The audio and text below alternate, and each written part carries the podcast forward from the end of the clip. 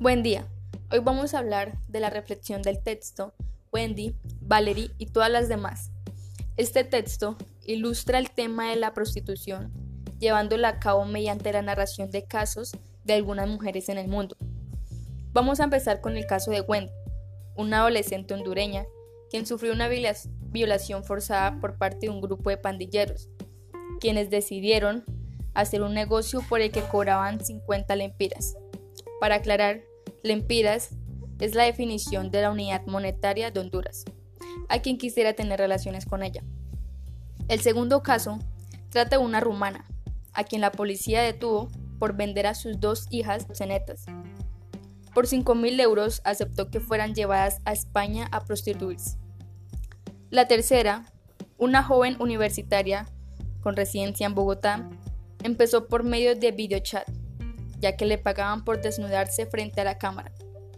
La cuarta y última es una joven bogotana, quien empezó con esta actividad a los 17 años, ya que la vio como un medio de salida del maltrato de su padre.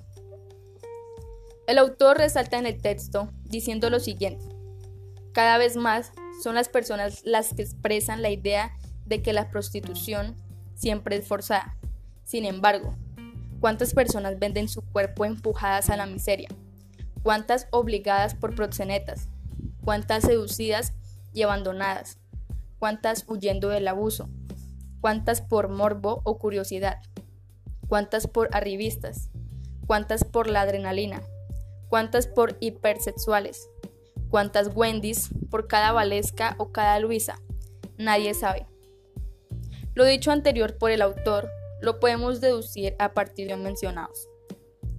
Para terminar, podemos concluir que el autor usa los casos de Wendy, la rumana, Luisa y Valesca para demostrar que no todas las prostitutas son víctimas y también permiten sostener que el ejercicio de la prostitución es un medio de realización personal para algunas mujeres.